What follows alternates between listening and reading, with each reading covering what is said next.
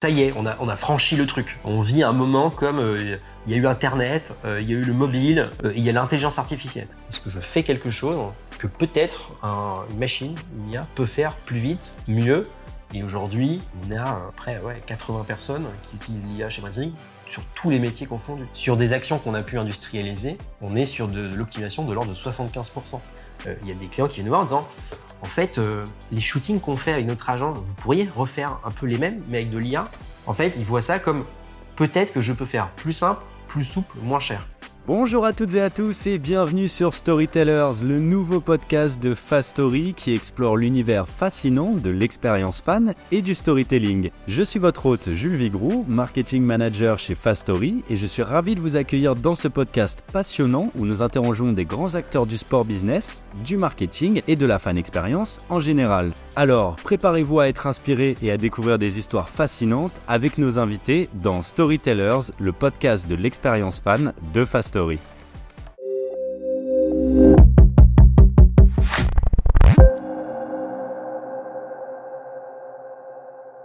Aujourd'hui, nous avons le plaisir de recevoir Mathieu Cruc, directeur général chez Brain Sonic. Bonjour Mathieu, comment vas-tu? Eh ben bonjour, ça va très bien et toi? Très bien, très bien. Enchanté, merci d'avoir fait le, déplacement pour ce podcast, ça fait très plaisir. Avec plaisir.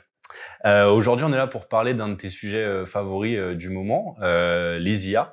Et euh, mais avant d'en parler, je, voudrais un petit peu que tu te présentes rapidement, euh, si tu peux nous dire un petit peu euh, ce que tu fais chez Brain Sonic, euh, depuis combien de temps tu y es, et voilà un petit peu ton parcours rapidement pour ceux qui te connaîtraient pas.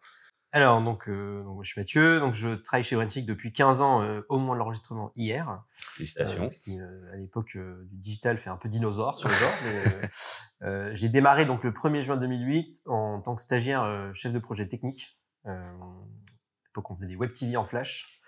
Euh, puis en Silverlight, techno révolu. Euh, et, euh, et, du coup, j'ai fait carrière chez Sonic en faisant à peu près tous les tous les jobs jusqu'au jusqu'à aujourd'hui où je suis donc je co-dirige l'agence.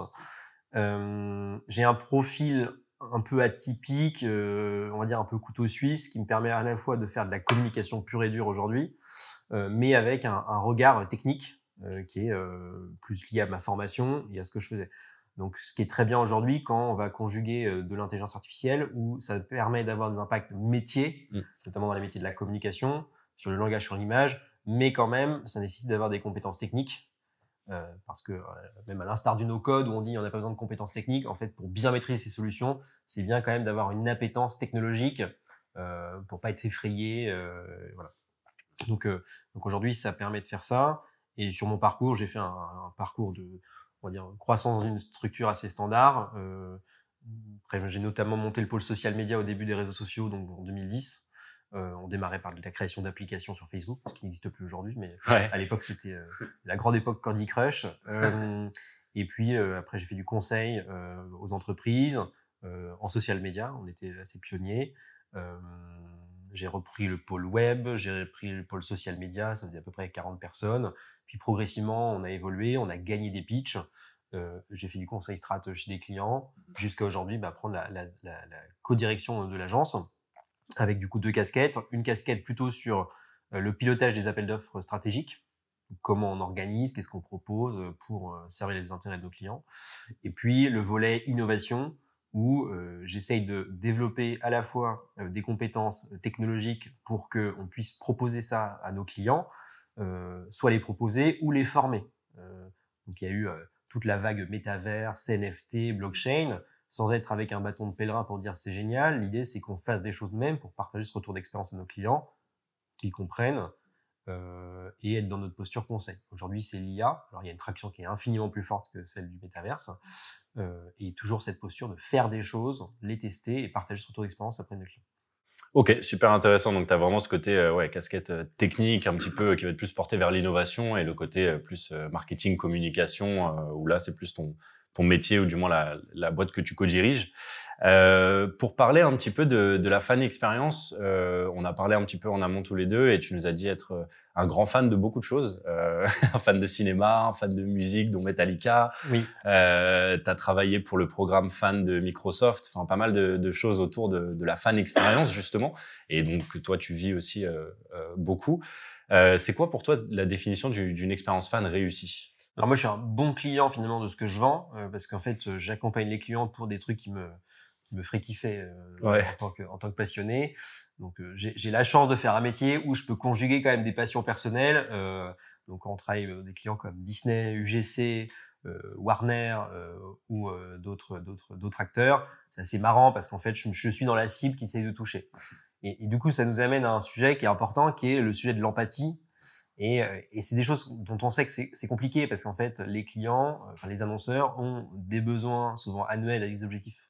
Et donc, l'objectif, c'est de faire converger des besoins annuels auprès d'une cible. Et le principe du fan, c'est que euh, c'est pas simplement un client, c'est des gens qui sont intrinsèquement passionnés euh, au point de, de s'engager très fortement émotionnellement. Et donc le, le mécanisme n'est pas un mécanisme publicitaire euh, simple. Euh, donc ce qui est important pour les mécanismes fans, c'est que on va dire l'émetteur et les gens qui conçoivent ces mécanismes soient en empathie complet avec les gens qu'ils vont essayer de toucher. C'est ça qui va être le marqueur différenciant entre les programmes femmes, programmes fans pardon, euh, qui performent euh, et euh, des opérations qui sont montées, qui n'ont pas de sens dans la manière dont elles sont montées et qui sont, même si elles sont soutenues à grand effort de moyens, en fait s'écroulent parce que intrinsèquement, ce que veulent les gens n'a pas, n'a pas été compris. Euh, alors, ça a été extrêmement décuplé avec la vague aussi de NFT, où beaucoup d'annonceurs se sont dit super, je fais un programme euh, avec des NFT très chers et on va faire un truc sur Discord. Puis après, ils se sont rendus compte qu'en fait, le Discord, fallait l'animer. Mince, c'était pas prévu. Quoi. Euh, et donc, le truc s'écroule. Euh, donc, c'est la compréhension intrinsèque des motivations du fan. et pour ça, en fait, il faut être un peu fan ou collectionneur ou engagé émotionnellement avec un sujet pour comprendre les mécanismes psychologiques qui motivent, qui motivent ça. Si on n'a pas ça, on va faire du marketing et on va se planter. Ouais, ouais, bah, on est bien d'accord. C'est une, très bonne réponse, je pense. euh, c'est important, c'est ce concept-là de dire oui, on n'a pas. Si on ne connaît pas le produit qu'on vend ou l'expérience qu'on essaye de vendre, c'est difficile de mettre des étoiles dans les yeux des personnes à qui on va le vendre, forcément. Euh, mais très intéressant. Et pour pour passer euh, maintenant un petit peu au sujet principal, à l'IA. Euh, si on se balade un petit peu sur tes réseaux sociaux et particulièrement sur LinkedIn, euh, on voit que tu es très très très actif euh, par rapport à, à, la thématique de l'IA, alors sur différentes thématiques de l'IA, mais euh, sur l'IA en, en, très général. Et ça fait un, un certain temps que tu es déjà sur ce sujet, alors que c'est un sujet qui est quand même assez, enfin qui existe depuis longtemps, mais en tout cas qui est, qui est récemment sous les feux des projecteurs. Euh, comment ça se fait que tu es, tombé là-dedans entre grandes guillemets et comment ça se fait que tu essayes d'avoir euh, ce rôle un petit peu de, de, pas forcément de messager, mais en tout cas d'apporter cette pédagogie alors, il y a plusieurs choses. Le premier truc, c'est que intrinsèquement, euh, moi, j'aime bien euh, faire de la pédagogie. Enfin, je, je pars du principe, et c'est ce qu'on fait à l'agence, c'est que euh, on sort grandi quand le collectif est plus intelligent. Ce qui veut pas dire que le collectif n'est pas intelligent, mais en tout cas, c'est l'intelligence collective permet de générer des idées. Parce que j'ai mes idées, mais en fait, c'est mon scope, et donc en fait, quand d'autres ont sont montés en compétences, ils vont faire naître d'autres idées. Je me dis, en fait, c'est vachement bien, et du coup, on va pouvoir rebondir. donc, il y a un sujet de partage de la connaissance qui est essentielle euh, et qu'on a toujours fait sur tous les sujets. On n'est pas du tout dans une optique où le petit savoir est gardé de son côté, euh, ça c'est pas trop l'état d'esprit. Euh, et après, le sujet de pourquoi on, est tombé dedans, il y, a, il y, a, deux facteurs. Donc nous, moi j'ai démarré à peu près à la fin de l'été dernier, parce qu'on avait un projet à l'agence d'innovation, donc aussi je, je, cherchais simplement des choses à faire, on un peu en, en, pro, en prospectif. Okay. Euh, et, et donc un moment mécaniquement, de par les réseaux que je suis, c'est des choses qui se font de manière finalement assez standard. Hein. Les gens pensent que tout ça fait partie d'un plan parfaitement exécuté. C'est la belle histoire qu'on raconte a posteriori pour dire depuis le début, je savais exactement où j'allais. Alors qu'en fait, il y a une grosse part de sérendipité. C'est euh, on trouve un truc, on dit tiens, ça c'est intéressant, je vais creuser. Euh, et donc l'année dernière, je commence à voir des trucs sur l'intelligence artificielle générative, euh, des mecs qui commencent à s'exciter. Puis je me dis tiens, c'est marrant quand même. Euh, c'est un peu cool ce qu'ils font. Et donc du coup, bah, je commence à regarder, puis je compte le flux. Je dis mais comment ils ont fait ça? Euh, le mec il a fait ça. Puis je commençais à avoir des, gars qui faisaient des trucs sur euh, des, artworks de Star Wars, mais qui n'étaient pas des artworks officiels. Je me dis mais comment ils ont fait ça? Et donc du coup, ayant une, nature un peu maniaque sur je déteste ne pas comprendre comment sont fait les choses, euh, en fait, euh, je, je, n'arrivais pas à faire descendre mon stress sans avoir trouvé la solution. Et donc mécaniquement, j'arrive jusqu'à mid-journée et Stable Diffusion. mid-journée, donc c'est cool, Discord, j'installe je teste, je des trucs, euh, ça rend des images, c'est fou. Euh, alors je commence à faire des trucs classiques, hein. moi j'aime bien tout ce qui est le cinéma, donc je commence à faire des trucs de cinéma, puis je vois d'autres mecs qui font des rendus hyper cinématographiques, donc je me dis comment ils arrivent à faire des trucs vachement mieux que moi, donc je commence à aller faire des, faire des tutos et tout, euh, et, le week-end, je me rappelle très bien, j'ai installé euh, Midjourney un jeudi, et j'ai eu pendant une réunion où en, gros j'étais invité, ça servait à rien et vraiment je me suis ennuyé pendant deux heures. Sauf que du coup j'ai installé Midjourney et j'ai commencé à prompter pendant la réunion. Mmh. Et le week-end j'ai eu les, gens disent c'est du storytelling, euh, c'est pour faire bien, mais j'ai une sorte de vertige existentiel, euh, réel, en mode, en fait, euh, ça y est, on a, on a franchi le truc. on vit un moment comme il y a eu Internet, il y a eu le mobile, là ça y est, il y y a les réseaux sociaux, il y a l'intelligence artificielle.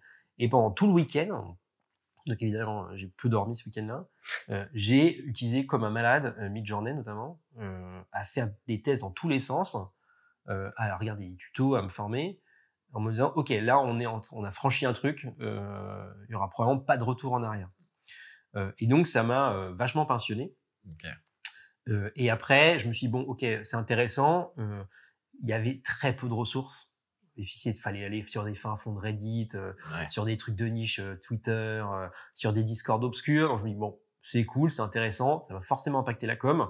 Je vais commencer à partager ce que je fais, donc plutôt en mode je découvre et je partage. Euh, et du coup, ça a marché parce qu'en fait, euh, j'explorais pour d'autres et les algorithmes Twitter et LinkedIn, bah, plus tu partages sur des hashtags, des machins et tu retweets, plus ils te remontent les personnes. Donc en fait, mécaniquement, le système bah, a commencé à m'abreuver de gens intéressants à suivre. Euh, et du coup, en faisant ça, j'ai acquis, toute proportion gardée, une petite notoriété dans le machin. Donc je me suis fait repérer par des gens qui font de l'IA, on a intégré des groupes, euh, euh, d'échanges de bonnes pratiques, etc. Et du coup, bah, quand ça a explosé, ça a intéressé forcément la presse marketing. Et du coup, bah, en fait, c'est un système qui après s'auto s'auto alimente. Ouais. Donc c'est comme ça que je suis euh, je suis rentré dedans. Euh, et après, on a vite fait la bascule sur ok, je monte en compétences, mais on va vite, vite faire la bascule sur comment on intègre ça à l'échelle de la boîte. C'est plus facile comme je suis DG. Euh, Si mmh. je dis on va faire ça, euh, on fait ça. euh, et donc on a pris le parti à l'agence de déployer de l'IA partout, pas par dogmatisme, mais pour se dire, en fait, ça va profondément changer la manière d'apprendre des métiers. Mmh il y a des choses qui ont une valeur parce qu'elles prennent un temps X aujourd'hui. Si le temps, il est divisé par 5 demain, il faut déjà le savoir, qu'on l'a intégré dans nos routines, parce qu'il y aura forcément des startups qui vont, entre guillemets, uberiser ça, et qui vont dire, en fait, votre projet avec Brandseed qui coûte, je sais pas, 300 000, nous vous fait la même chose pour 50. Mmh. Et en fait, une fois que ça c'est fait, le doute est installé. Donc en fait, il y a ceux qui, euh, et je, c'est pas tolérable qu'on se retrouve à la position. Ça. Donc en fait, on a préféré prendre le sujet très en amont, ouais, former les gens. Et aujourd'hui, euh, on est à, euh, à peu près ouais, 80 personnes qui utilisent l'IA chez Branding sur tous les métiers confondus. D'accord. La créa, donc avec du Midjourney et du Stable Diffusion, la production, euh, tout le social media, euh, utilise euh, notamment euh, et Midjourney d'un côté et, euh, et du chat GPT. Mmh parce qu'on leur a appris à pas seulement bien faire un prompt, mais on leur a appris à faire les pré-prompts de configuration pour que du coup l'outil, ouais, l'outil devienne finalement vraiment un assistant contextuel aux besoins métiers sur un client donné. Euh, donc euh, on a fait monter tout ça en, en compétence, même en RH, pour faire des drafts okay. en marketing, pour faire des séquences de prospection plus automatisées, plus intelligentes. Euh, pour ajouter, euh, pour passer à l'échelle, typiquement pour faire des scripts sur du TikTok, on dit on faut en faire 200, euh, bon, on va en faire 20, mm. euh, qu'on va caler avec le client. Puis le passage à l'échelle, après on le fait faire avec du chat GPT. parce qu'en fait, une fois qu'il a appris comment, les, les, les, les entre guillemets, le, le mécanisme, bah, il est capable de passer à l'échelle en injectant les informations complémentaires liées à sa déclinaison. Euh, après, ça nécessite quand même de savoir le, de connaître le sujet, d'être expert du sujet pour pouvoir challenger, parce que sinon il va faire ce qu'on appelle des hallucinations. Il va dire à peu près n'importe quoi euh, de cohérent. Ouais. Mais le passage à l'échelle, on a des gains de productivité sur des actions qu'on a pu industrialiser. Parce que les gens me demandent, mais on gagne combien de temps sur, sur les actions qu'on a pu industrialiser, donc sur, surtout sur des logiques de passage à l'échelle, mmh on est sur de, de l'optimisation de l'ordre de 75%. Donc, ce qui prenait deux jours, on prend une demi-journée. Ce qui prenait 20 jours, on le fait en 5. C'est énorme. Mais sans compter euh, ce côté, tout en comptant aussi ce côté justement pré-prompt et un petit peu préparation de l'outil, ou c'est vraiment le côté, une fois que tout est set up, ça, vous gagnez 75%. Quoi. c'est c'est une fois que tout est setup, on gagne on gagne 75%. Après le setup, plus on est plus on est compétent, plus il se réduit. Bien sûr. Là, on a eu un, un, exemple très concret pour un, pour un, un, grand groupe. On a fait un projet euh, il y a une dizaine de jours où ils voulaient faire un photobooth. Euh, enfin, ils ont fait un photobooth euh, donc euh, c'était lors d'une conférence à Orlando. Et donc le sujet, c'est le passage à l'échelle. En fait, il y avait, il y avait, il devait y avoir 1000 personnes sur le stand à peu près. Euh, et donc, ils avaient testé, euh, ils sont allés de manière empirique. Hein, c'est bon. Alors, quelles sont les applications sur smartphone ou iPad euh, Donc, il y a soit des trucs qui font transforme ta tête en manga, c'est rigolo, mais le, le, contrôle est assez faible. Ouais. Et puis, ça va être 2-3 minutes par tête, donc c'est assez long. Euh, ou tu as des, des applications payantes qui vont te demander de faire du, du, du training, donc ils vont demander plusieurs photos de la personne, mouliner pendant 15 minutes et faire un rendu. Donc, euh, c'est trop, beaucoup trop long. Ouais. Et nous, en fait, on croise des expertises qu'on a aujourd'hui avec du no-code, des IA et de l'expertise pour pouvoir envoyer 1000 personnes en, euh, en, en, deux jours euh, sans aucune difficulté. Okay. Et donc ça, mais c'est parce que c'est de l'expérience empirique de, OK, on fait ça, on le couple avec ça, on peut automatiser ça. Et en l'occurrence, c'est euh, quatre IA successives plus du no-code qui euh, et, de la connexion entre eux qui fait que bah, le truc, il est suroptimisé et tu as une personne qui euh, vérifie que tout se passe bien et qui peut opérer. Ah, ça fait rêver comme ça. Hein. c'est, c'est, après, c'est marrant, c'est un peu, la, en plus, on aime bien, c'est un peu technique, c'est un peu de la théorie. Ouais, bah ouais, si je prenais du Airtable, que je mettais de l'API OpenAI, et puis je lui mettais une autre API de détection de face, que je lui remettais du, euh, de l'open, et qu'à la fin, euh, et ben à la fin, le gars, il a un prompt qui est automatiquement prêt, il fait un copier-coller dans une journée. Ouais, après, c'est bon, ouais, c'est ça. Ouais, c'est au début, tu vas un petit peu à tâtons, tu testes les choses, et justement, après, tu gagnes un petit peu cette, cette connaissance, et ce qui, ce qui te fait gagner encore plus de temps après. Et, et après, bah, typiquement, nous, on était plutôt pas mauvais en no-code. Ouais. Donc, euh, mais maintenant, du no-code couplé avec de l'IA, euh, ça commence à être, euh, ouais. à être on peut aller loin, quoi. sévère. Quoi. Ouais, ouais, on peut aller loin. Ouais. ouais on est d'accord. Mais euh, ok, et, et, justement, tu penses que là, la, la priorité, alors on, on, rentrera plus dans le sujet peut-être un peu après, mais est-ce que toi, tu fais beaucoup de pédagogie, donc c'est ce que tu disais même auprès de tes équipes. Est-ce que tu penses que c'est ça le, le, le, le, point principal? Parce qu'on on voit beaucoup, beaucoup d'informations qui tournent sur l'IA, énormément, oui. des, bon, des bonnes, des moins bonnes. Euh, est-ce que monde, tu... tout le monde répète ce que dit tout le monde. Voilà, voilà pour faire simple. Mais euh, est-ce que tu penses que justement là, il y a une vraie priorité pédagogique oui. par rapport à ça? Oui. Ouais, okay. le, le, sujet, c'est la formation, la formation, la formation. En fait, on va avoir, euh, c'est comme beaucoup, hein, on va avoir euh, les, les, les, gens vont se ranger dans plusieurs catégories. Il y a ceux qui, ah, j'ai testé l'IA, je me suis connecté, j'ai fait un prompt, le résultat était pas bon, j'ai rangé dans ça marche pas. Ouais. Ouais. Euh, et du coup, bah, je continue, c'est tranquille. Ouais. Il y a ceux qui disent, ok, je vois, je vais creuser, je vais aller plus loin. En fait, nous, on veut que nos équipes ne se rangent pas du tout dans la première catégorie. C'est pour ça qu'on les forme. Parce qu'en fait, le fait d'arriver à comment je fais un pré-prompt, déjà, au début, un pré-prompt. Ou, ou, un prompt système. Tu...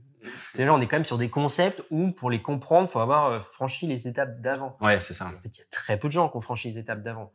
Donc, en fait, et, et nous, c'est intéressant parce que ça fait de, de l'expertise qu'on vend. Euh, mais euh, le sujet, c'est la formation parce que euh, encore une fois, ça va, ça va. L'enjeu d'un point de vue moi de direction, c'est de se dire en fait, il faut pas qu'à un moment on se fasse disrupter par un acteur qui aura été encore plus loin que nous et qui du coup euh, tapera là où c'est le nerf de la guerre, c'est les budgets. Parce que c'est ça, c'est assez peu dit finalement euh, dans les discours. On va beaucoup parler sur euh, soit l'IA et la recherche fondamentale, sur les transformations sociales, ce qui est très vrai, euh, ou sur le, le légal. Mais le sujet, c'est que et, et, je le vois déjà, parce qu'en fait, comme on communique beaucoup, bah forcément les clients viennent nous voir, mmh. mais la graine, elle est plantée. Il euh, y a des clients qui viennent nous voir en disant, en fait, euh, les shootings qu'on fait avec notre agent, vous pourriez refaire un peu les mêmes, mais avec de l'IA, parce qu'en fait, l'agence, ça coûte vraiment cher ouais. et c'est pas très agile. Et à partir du moment où le client arrive avec cette réflexion, même si on n'est pas passé à l'étape de on déploie, la graine, elle est plantée. En fait, il voit ça comme peut-être que je peux faire plus simple, plus souple, moins cher. Ouais. Euh, et, euh, et, on sait aussi que c'est dans le sens de dire, en fait, nous, on a amorcé des discussions avec de l'IA, avec les prestataires parfois en place sur soit de la rédaction un peu volumique, soit du shooting. Et il y a beaucoup d'agences ou de studios qui disent non, jamais l'IA. Mais c'est hyper dangereux parce que, euh, et, et le cas se présente là en ce moment sur des projets, où on dit, bah, en fait, nous, ça, avec de l'IA, en ayant conscience sur les sujets de légal, de check que l'IA ne fait pas, ne reprend pas le visage de quelqu'un qu'on n'a pas identifié, etc. Donc tout ça se contrôle. Ouais. Ben, on vous propose tel prix, et dit, ah mais c'est trois fois moins cher que le studio. À partir du moment où c'est arrivé, euh, il y aura plus de retour en arrière. Ouais. Euh, donc c'est plein de choses qui bougent en même temps, euh, euh,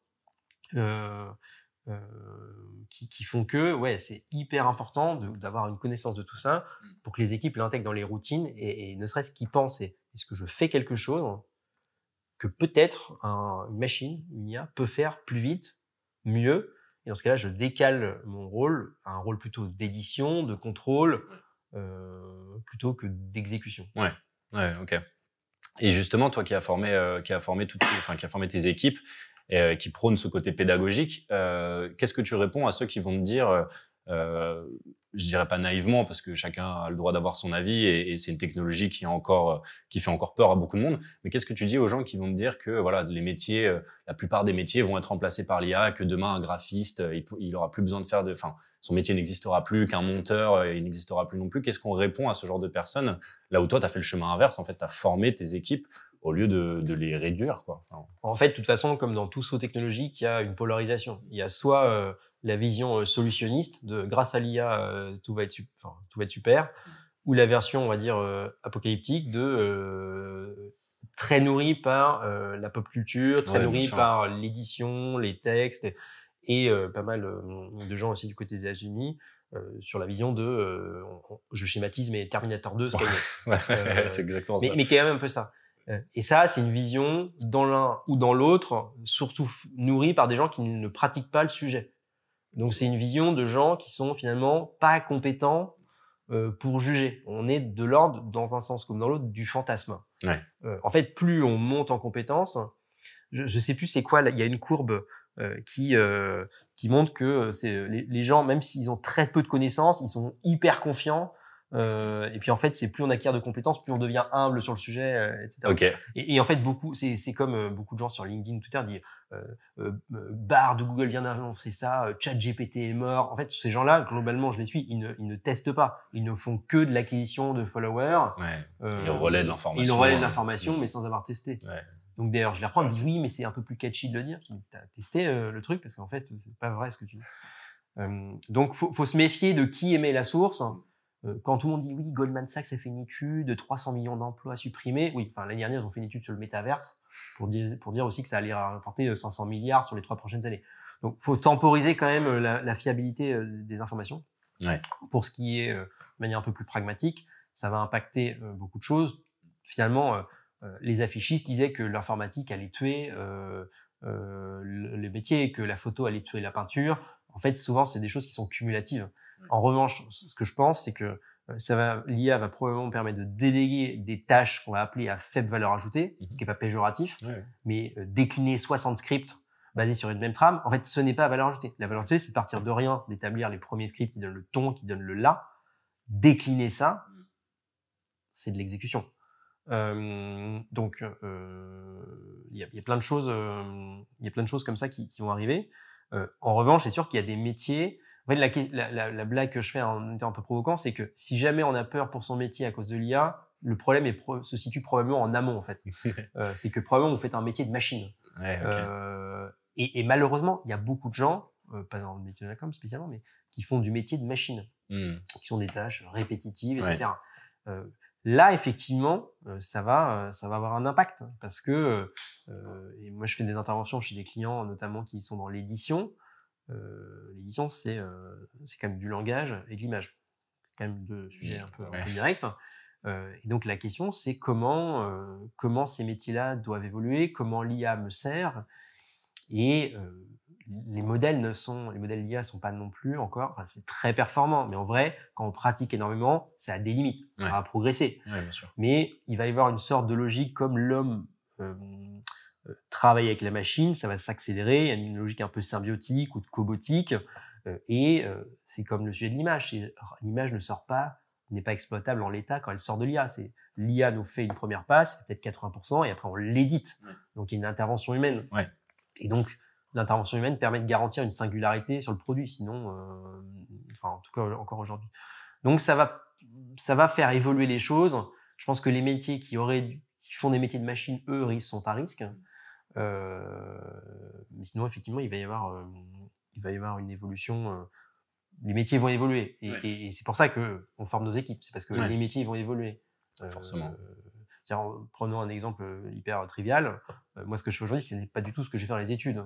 les réseaux sociaux, quand je suis sorti d'études, ça n'existe pas. L'IA, ça n'existe pas. Donc en fait, c'est plutôt une logique d'évolution du métier, des technos, la curiosité pour dire ok, le, le, métier évolue. Donc en ça, je suis pas trop inquiet. Euh, même si euh, il y a des, des, choses qui vont qui vont être impactées plus frontalement. Hein. Par exemple, la synthèse vocale, les voix off. à partir du moment où on peut euh, synthétiser des voix, ben, on sollicitera moins euh, de gens pour faire des voix off. Oui, il y a forcément des métiers qui vont être impactés. Après, est-ce qu'il y aura peut-être aussi un concept 300 millions d'emplois. Ouais, voilà, peut-être pas non plus. Et puis il y a peut-être ce concept aussi de destruction créatrice où certains métiers vont peut-être un peu disparaître, mais en créer aussi des nouveaux derrière. Et puis il faut être lucide. Hein. On accompagne plein de plein de groupes. Euh, il y a des aberrations organisationnelles qui sont qui sont le fait juste de l'inertie. Donc en fait, euh, euh, d'ici à ce que dans des gigagroupes euh, tout soit suroptimisé de ouf je pense qu'on est quand même tranquille encore pour les 25 prochaines années, hein, sur la base de ce qu'on observe aujourd'hui. Ouais, c'est encore très, on est vraiment aux prémices de la, de la chose, quoi. Ouais.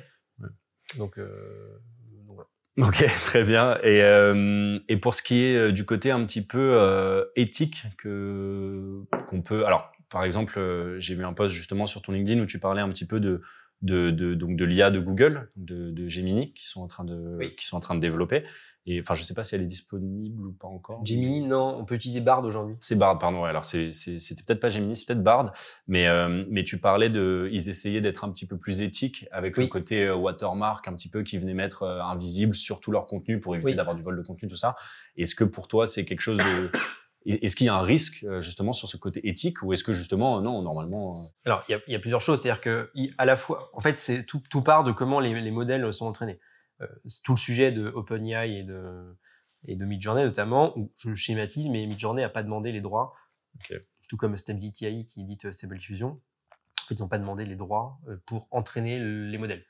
Ce qui fait que, par exemple, il y a plusieurs actions en justice en cours aux États-Unis, de par exemple Disney auprès de Midjourney, parce qu'en gros, tu tapes Mickey et Minnie à Disneyland dans Midjourney, bah, tu vas voir Mickey et Minnie à Disneyland.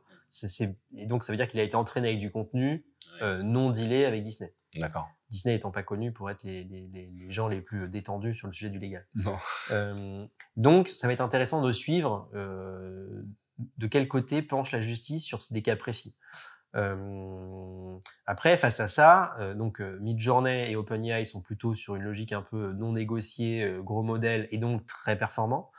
en face de ça, d'autres acteurs se positionnent. Donc Meta s'est positionné plutôt sur l'open source, le modèle euh, euh, lambda, Lama pardon, a vocation à être open source. alors bon, quand fait, Meta dit qu'ils font de l'open source, c'est comme Facebook, c'est gratuit, ça le restera toujours jusqu'au moment où ils l'enlèvent et c'est plus gratuit. Donc faut, faut rester quand même lucide.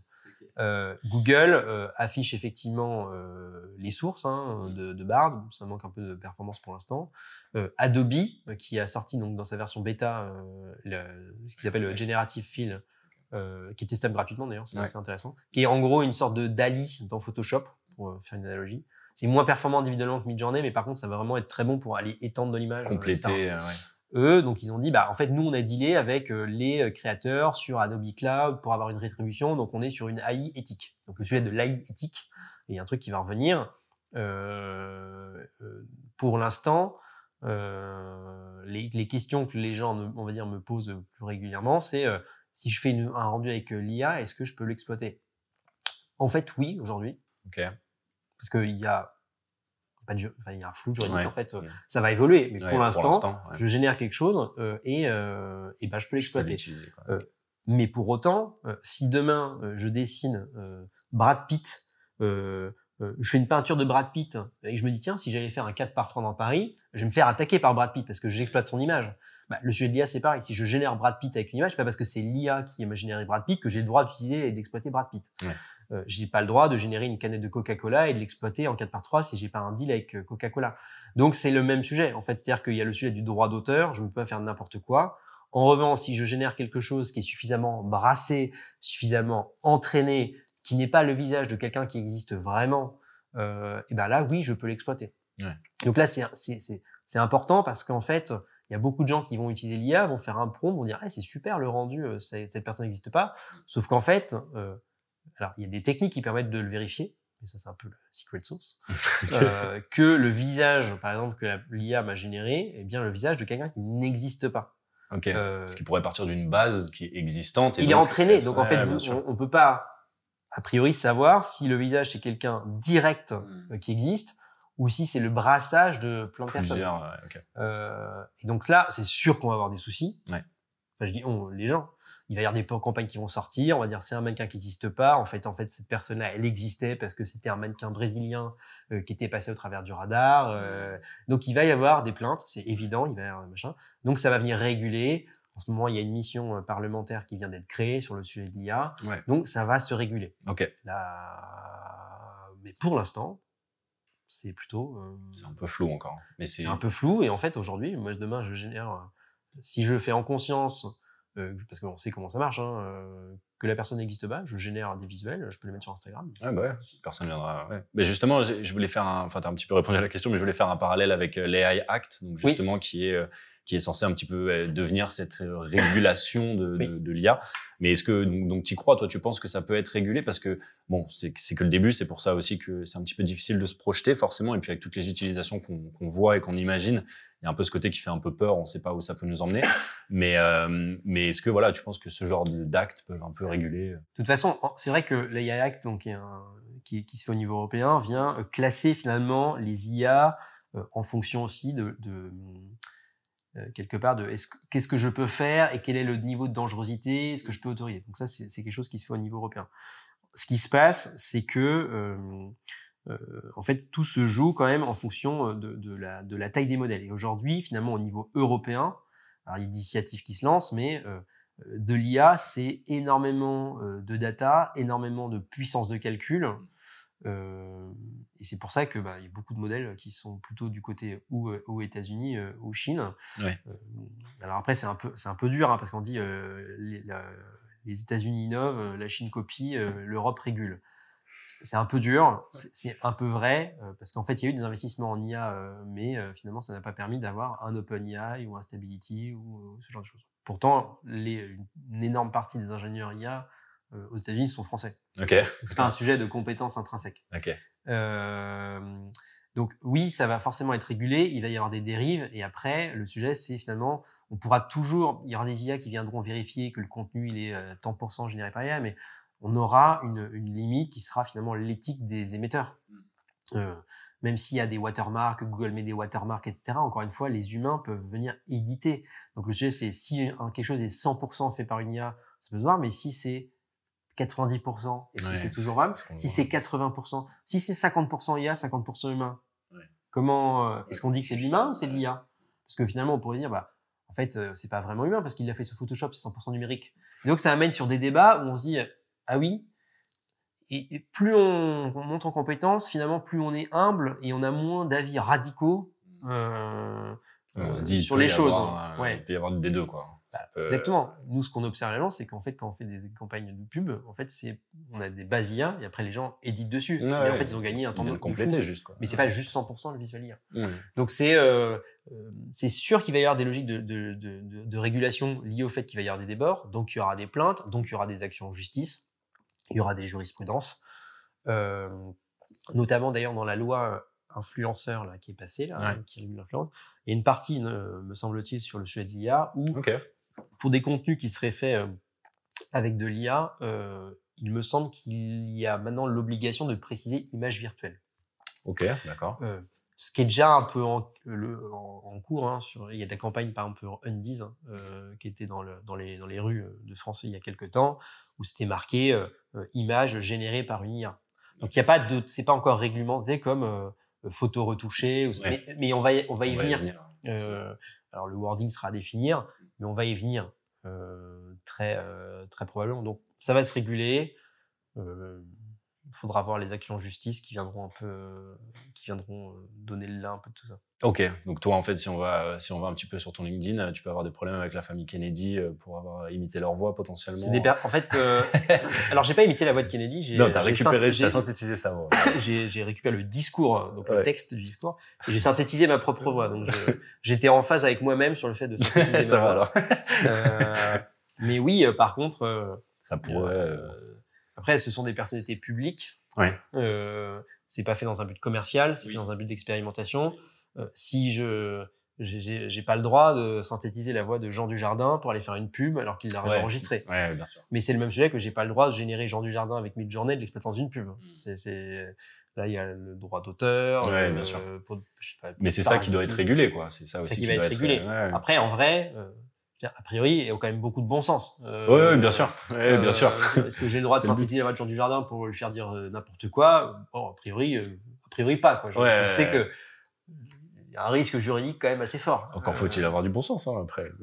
Donc, euh, mais mais il y en a qui vont tomber les deux pieds dedans. Hein, Ouais. euh, donc, euh, C'est sûr. Donc on verra. Ok. Et, euh, et justement, est-ce que tu as des, t'as des points de, de frustration euh, à Alors, j'imagine qu'il y en a, un, mais est-ce que, euh, est-ce que euh, justement, il y a des gros points de frustration vis-à-vis de l'IA Est-ce que, par exemple, par rapport au, à ce qu'on peut entendre euh, des gens, les, les, les- enfin, que les gens peuvent dire assez bêtement et naïvement sur l'IA, ou au contraire, euh, comment on essaie de, de le réguler? Enfin, est-ce que quels sont tes points de frustration vis-à-vis de, de ce qui se passe en ce moment? S'il y en a. hein. Point de frustration, pas vraiment. Euh, encore une fois, c'est normal. Il y, a une, il y a eu un tel cadencement des annonces. Ouais. Généralement, il y, une il y avait trois annonces par jour. Les gens disent non, mais c'est pas vrai. Je dis, en fait, si, si, c'est trois annonces jour. C'est-à-dire que à un moment, je suis parti en week-end, je suis revenu le lundi, ça m'a généré du stress. J'avais l'impression d'avoir euh, raté des trucs, quoi. J'étais connecté trois jours. Euh, donc vraiment, il y, a, il y a un sujet de cadencement des annonces euh, qui peut créer du, donc, du fameux du FOMO. Hein, pour, euh, pour ceux qui sont pas dedans, euh, ils n'en ont pas conscience. mais mais, euh, donc ça, c'est entre guillemets, c'est pas une frustration, c'est une observation. Donc il y a, il y a ça d'un côté, et puis il y a euh, une sorte de pression médiatique euh, qui est quand même assez forte. Hein. Il y a une matinée sur euh, telle radio, il y a, on est au quatrième débat dans C'est ce soir sur l'IA. Mon, mon, mon, mon regret entre guillemets, parce que eux-mêmes sont dans une phase de pédagogie, c'est que parfois ça manque finalement de personnes vraiment compétentes euh, pour aller s'exprimer. Ce que tu tout, disais tout tout le à monde a, tout le monde a un avis, Ouais, alors, qui est parfois, euh, euh, alors quand c'est philosophique, c'est intéressant, ça fait penser, mais tout le monde a un avis. euh, mais euh, je trouve que sur cette thématique-là, finalement, on entend peu euh, dans la presse euh, finalement des retours d'expérience un peu euh, un peu power user et de ce que là ça peut impacter dans le dans le privé au quotidien. On va être plutôt sur des logiques de réflexion autour de la recherche fondamentale ou des choses euh, très voilà, très très intéressantes.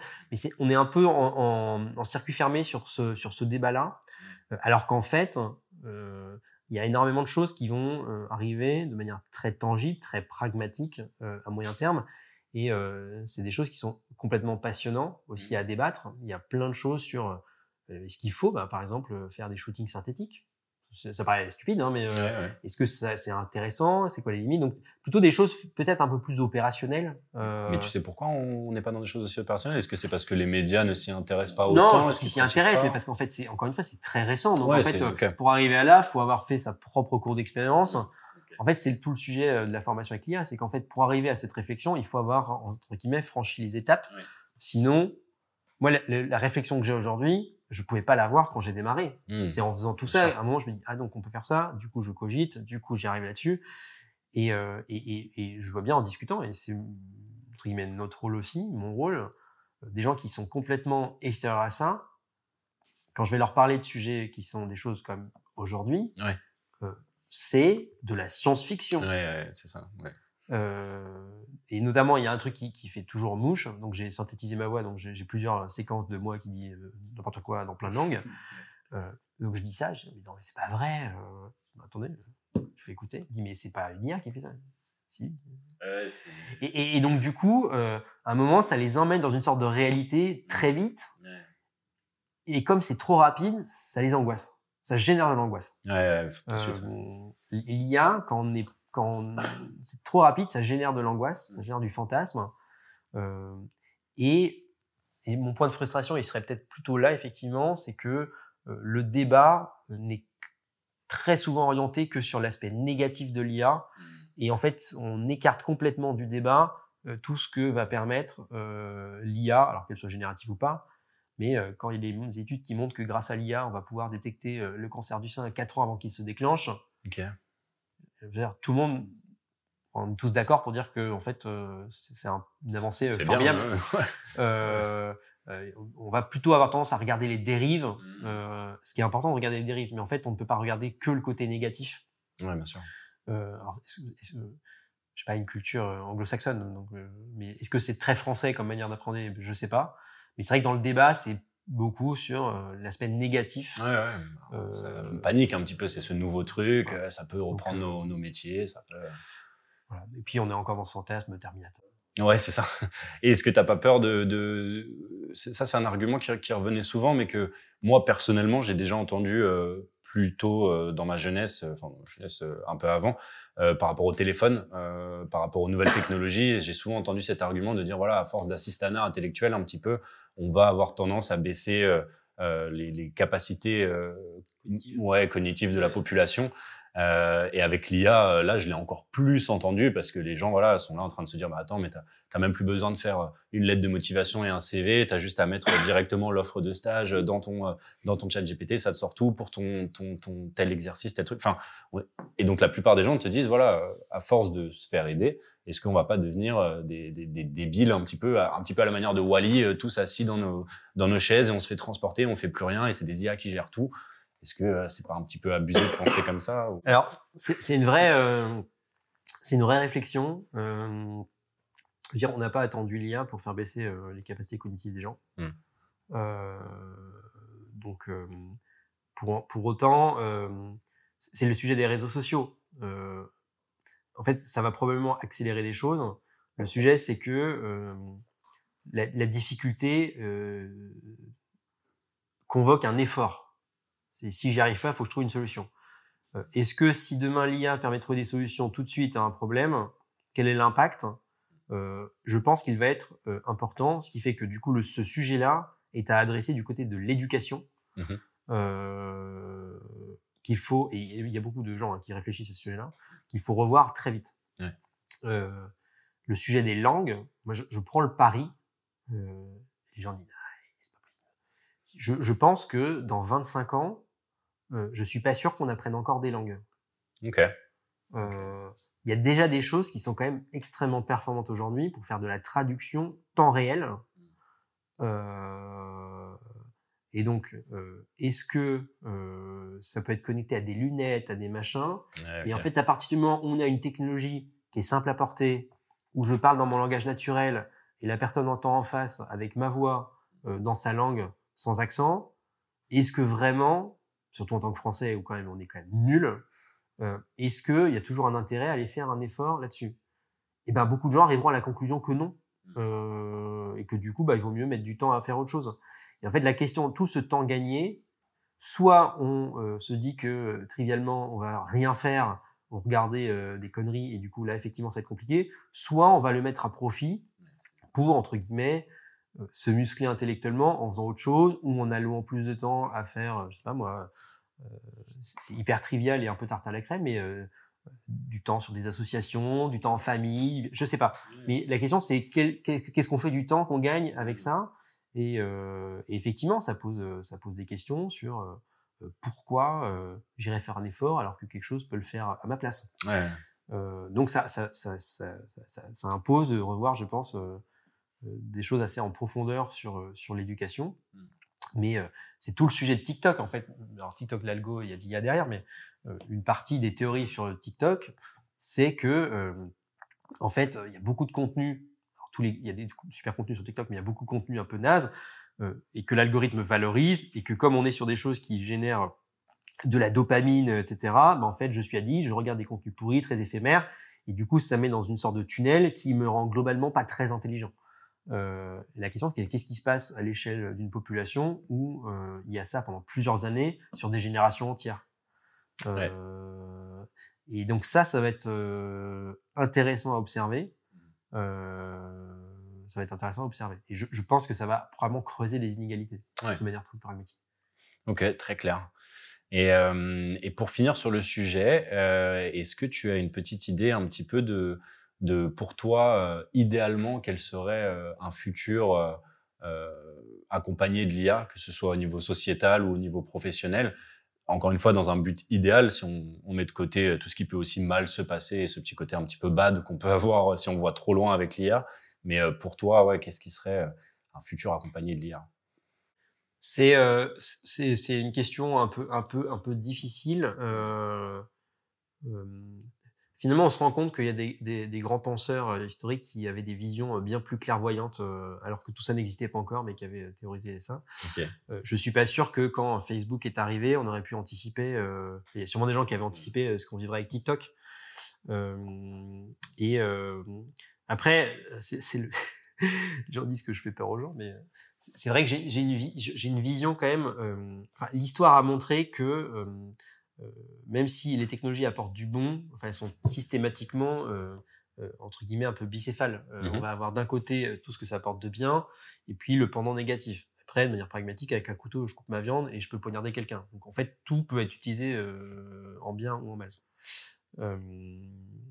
donc le futur avec l'IA, ça va probablement permettre pas mal de choses pour l'aide, même on se dit sur l'aide à la personne en fait dans les services publics c'est un peu brutal ce que je veux dire, mais quand je vois certains, euh, certaines qualités de service euh, avec des gens, je me dis, en fait, je préférerais avoir une machine. Mmh. Euh, au moins, la machine simulerait plus d'empathie que certains, certains humains.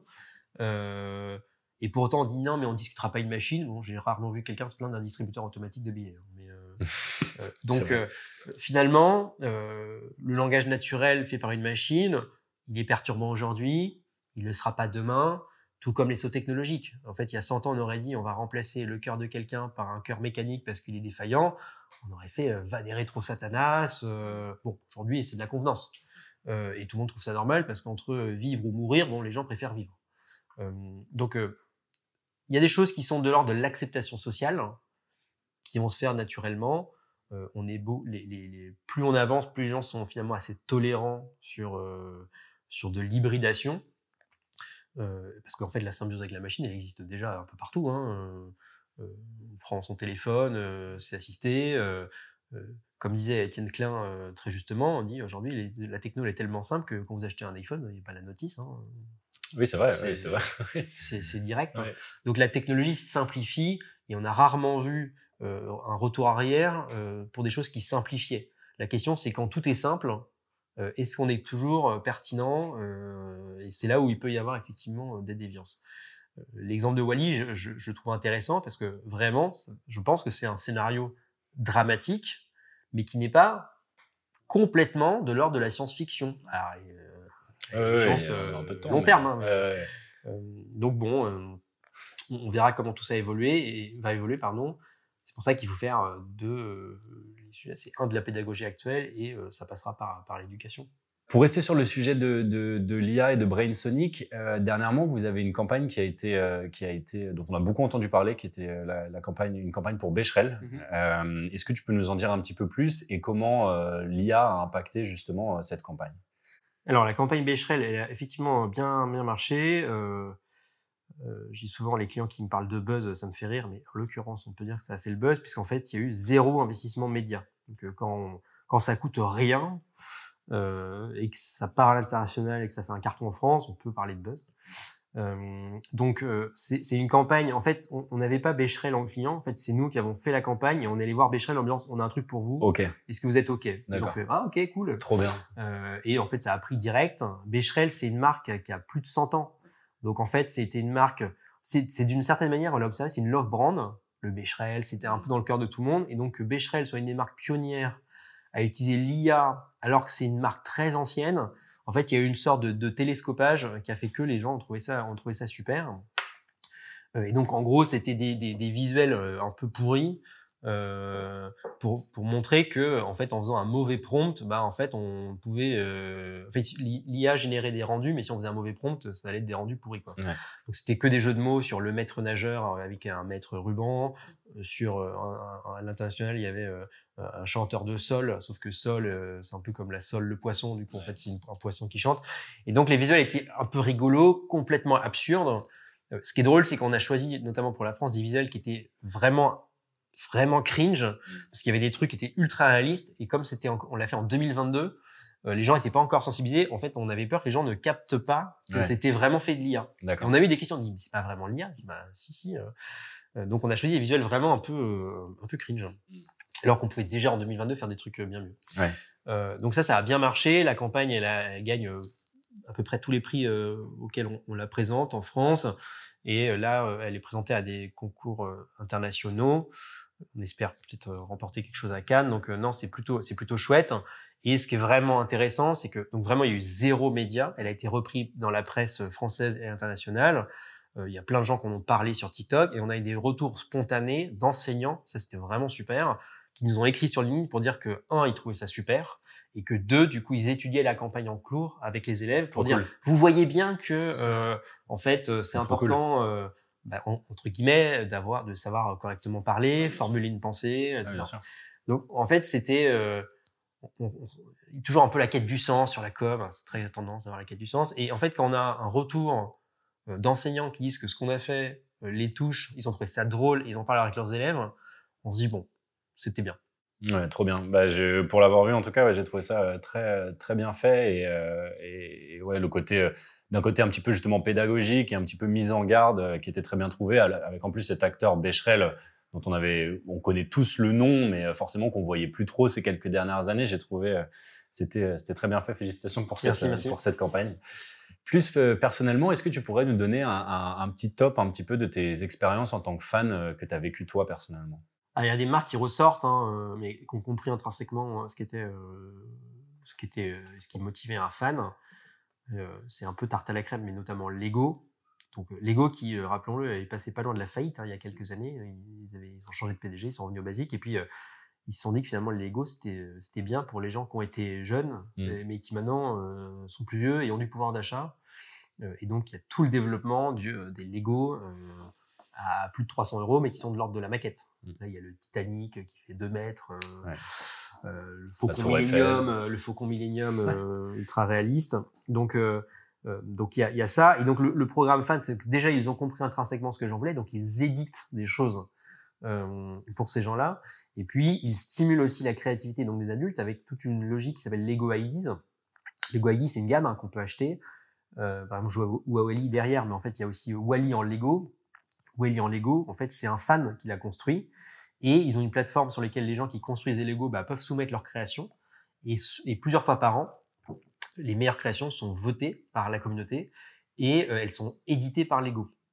Dans ce cas-là, les constructeurs Lego, je crois qu'on appelle ça les builders, euh, refont le Lego pour que le montage soit intéressant, qu'il y ait des choses de sécurité qui soient faites, mais le projet, il est fait euh, par un fan est validé par la communauté. Donc ça, c'est super parce que on est vraiment sur la stimulation de la créativité et euh, sur euh, l'activation bah, des, fans qui font qui font la marque. Euh, après, moi, je suis, comme je disais, je, suis, fan de Metallica. Metallica, c'est plutôt un groupe qui est très bon en marketing. Les, les puristes diront qu'ils sont vendus, mais euh, c'est intéressant parce qu'ils communiquent de fou sur leurs réseaux sociaux, sur les backstage. Dès qu'il y a un concert, le concert, on peut le télécharger. Il y a les vidéos qui sont mises à disposition. Il y a des expériences fans qui sont organisées. Euh, ils, ils surfent beaucoup sur les tendances. Il y a euh, des vinyles euh, social club, donc on peut avoir des choses un peu VIP. Donc en fait, ils alimentent régulièrement la communauté avec des choses plutôt intéressantes, euh, mais ce qui permet d'avoir une proximité continue avec le groupe quand on est fan. Et euh, Metallica sortant un disque tous les 7-8 ans, euh, c'est bien qu'il y ait euh, un maintien, avec la communauté. et enfin, pour Microsoft, on avait géré, donc là c'était plutôt du côté gestionnaire, mais on avait géré le programme fan qui s'appelait House of Fan. En fait, finalement, on mettait à disposition bah, plein d'actu, plein d'actu VIP auprès il y avait 3000 fans, un peu plus de 3000 fans français qui étaient, qui étaient sélectionnés. ils avaient aussi la possibilité de rencontrer bah, les gens du, du, campus en France, d'accéder à des choses un peu premium, euh, des visios avec euh, les US. Donc pour les gens qui sont fans de techno, fans de la marque, d'avoir accès finalement à des choses VIP, c'est quand même euh, ce qui a toujours marché et continue de marcher toujours. Quoi. Très bien, très clair. Et eh ben écoute, merci beaucoup Mathieu pour ton temps. Avec plaisir. merci pour toutes ces informations et au plaisir de te, de te recevoir à nouveau dans le podcast bah, une prochaine fois. Ça marche. À bientôt, merci, beaucoup. Au revoir. Au revoir.